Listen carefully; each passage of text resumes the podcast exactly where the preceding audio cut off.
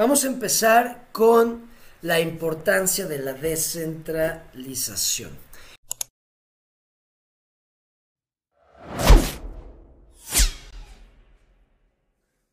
Como saben, he estado leyendo el libro de los cypherpunks. Cypherpunks. El, el libro se llama... Aquí está. He estado leyendo, empecé a leer este libro muy, muy, muy interesante. Es una plática que se lleva en el 2012, cuando Julian Assange estaba en arresto domiciliario, no recuerdo en qué lugar, y tiene una plática con dos amigos y hablan de todo lo que están viendo, ¿no? Todo lo que está pasando en el mundo y todo lo que ellos saben y todo el desmadre que está pasando, el movimiento que están que empezaron de los cypherpunks en los noventas y hablan de una cosa muy muy importante, muy interesante. Eh, dicen que eh, eh, hay que tener la mentalidad de todo, todo lo que se haga en el Internet, hay que nosotros tener la mentalidad de no desinventar, desinventar la, eh, la imprenta a presión. ¿Y a qué voy? para los que no saben, para los que no recuerdan, cuando se inventó la imprenta a presión, que le inventó Johannes Gutenberg. Esto es súper importante. Aprendiendo todo esto podemos entender por qué Bitcoin, por qué las criptos. Pero bueno, Johannes Gutenberg en 1400, en el siglo XV, inventó la imprenta a presión. ¿Ok?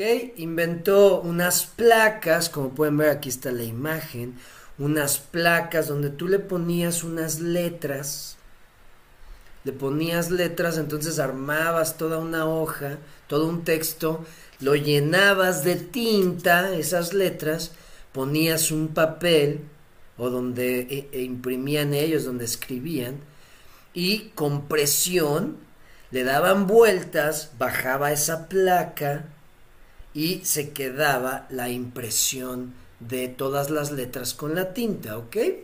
Esa es una de las invenciones más cabronas de la historia de la humanidad, de las que más impacto ha tenido. ¿Y qué fue lo que hizo este invento? ¿Por qué voy a esto?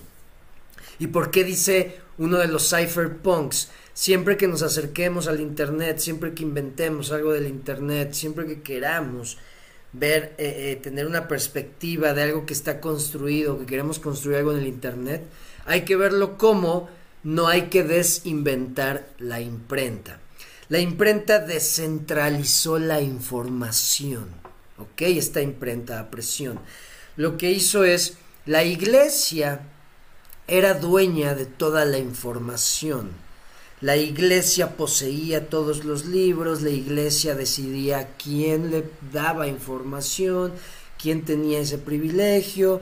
Entonces, pues como no la información no corría libremente, no se compartía todo este conocimiento, pues claro, la sociedad estaba en la oscuridad hasta que se inventó esto y ¡pum! se descentralizó. ¿Por qué?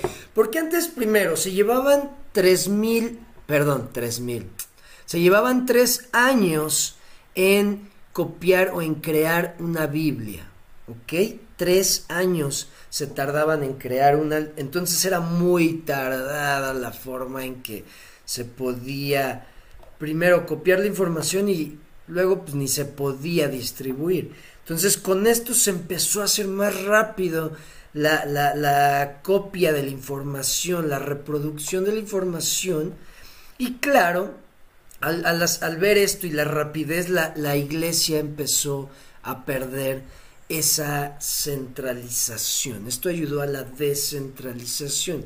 Y ahora, si esto lo vemos, claro, cuando pasó esta descentralización de información, claro que pues eh, fue una era de, de, de, de renacimiento, de, iluminación. De hecho, es la, como la era de la iluminación, la revolución donde se iluminó al ser humano porque empezó a tener esta perdón, esta información, esto, todo, todo este conocimiento, perdón, era la palabra que buscaba, este conocimiento, pues que estaba siendo eh, eh, prohibido por la iglesia. Entonces ahora vámonos a la época actual.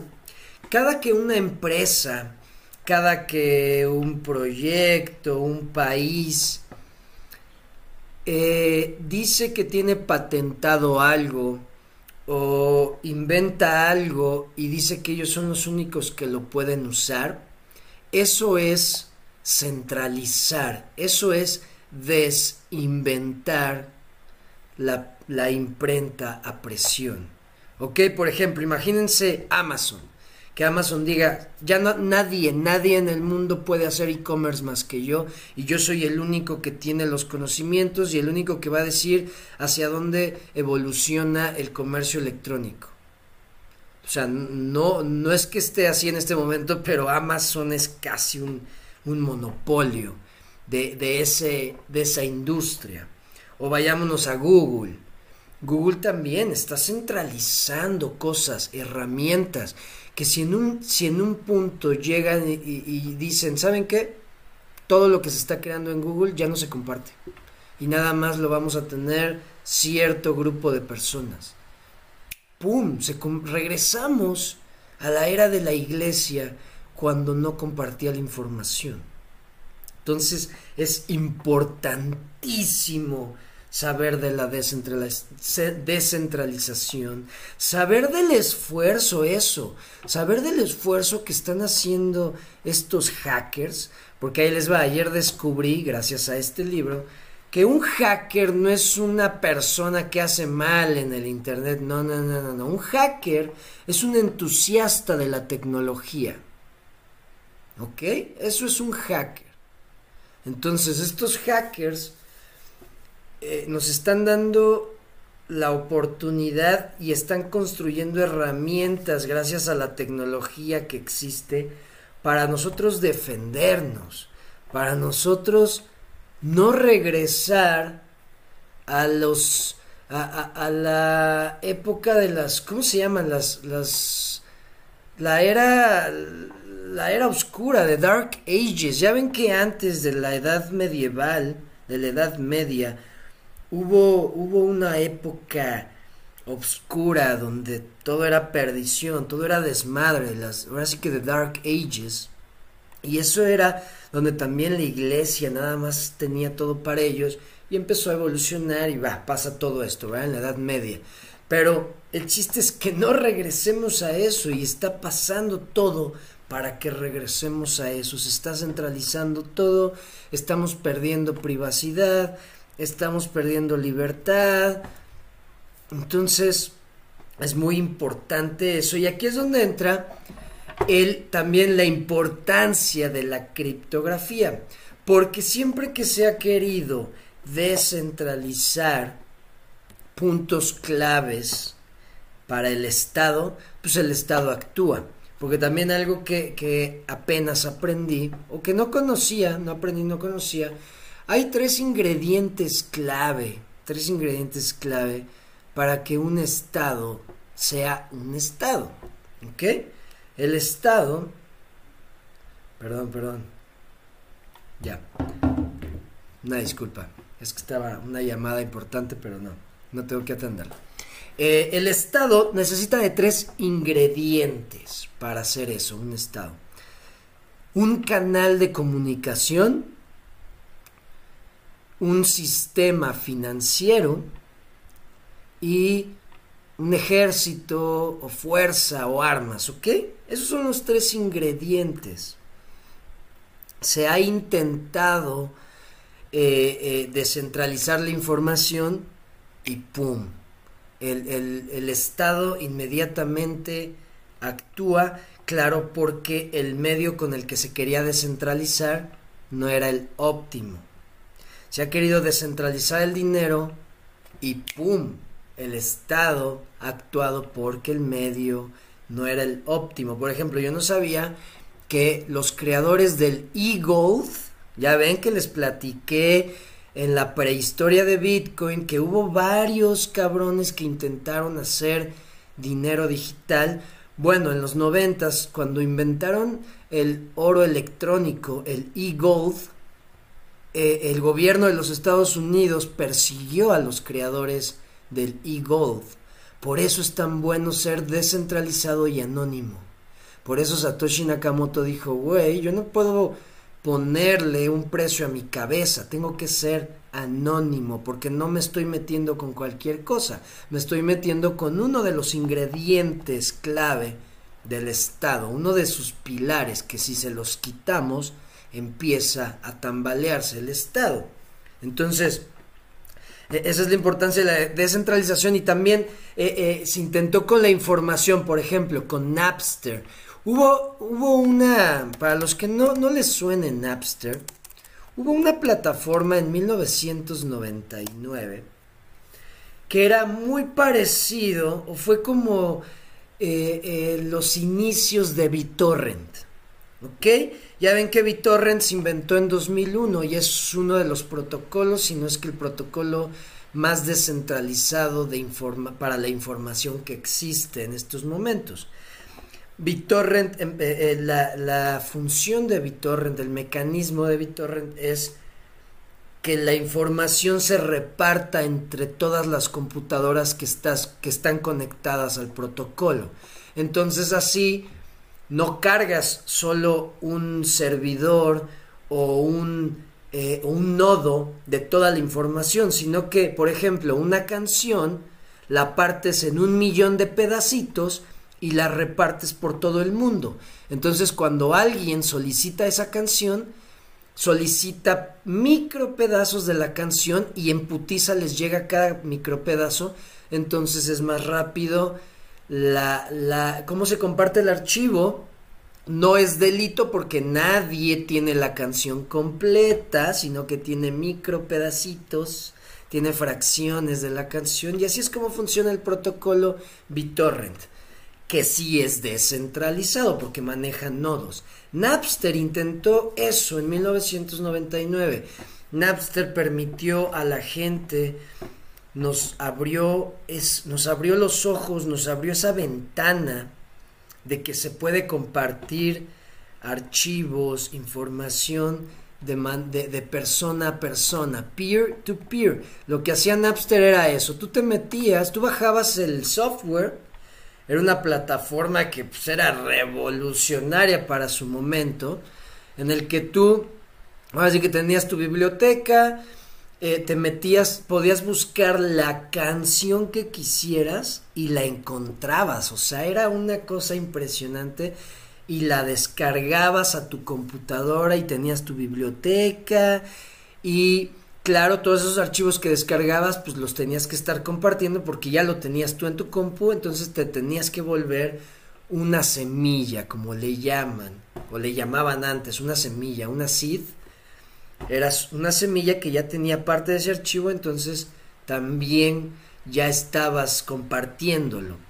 Entonces, este, este, esta plataforma revolucionó eso hizo que un chingo de gente descubriera muchísimos eh, artistas. La verdad, sí ayudó a la música, sí ayudó a la industria de la música, porque pues, la gente se, eh, eh, empezó a conocer más, tuvo la oportunidad de tal vez álbums que no conseguía o que no le alcanzaba para comprarlos, los descargaba y se hacía más fan, pero claro, estaba, está la industria de la música que cobra por canción y que solo es de unos cuantos y que dijo, no, no, no, no, no, no, ¿cómo que están compartiendo esto gratis?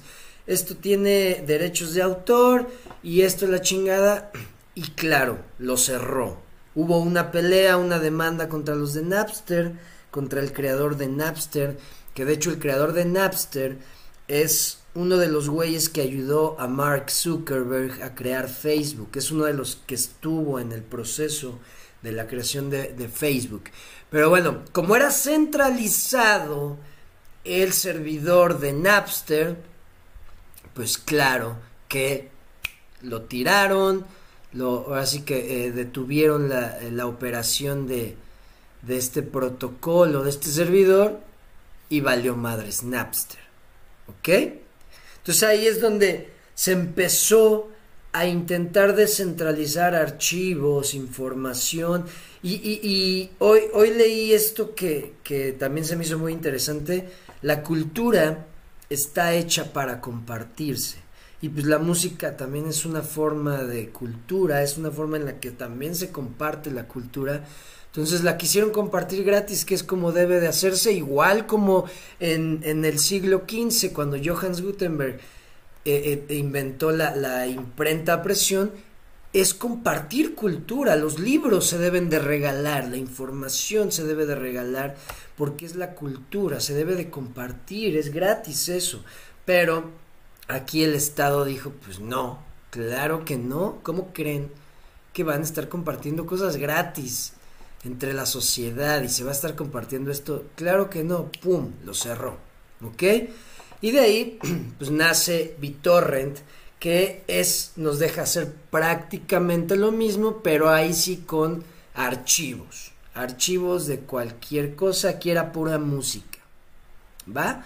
Entonces, eso es lo que nos, nos... O sea, aquí podemos ver que ya se ha intentado, podemos ver que el Estado va a pelear siempre contra lo que se meta con sus pilares que es la información, su canal de comunicación, que es el Internet, no te metas con él.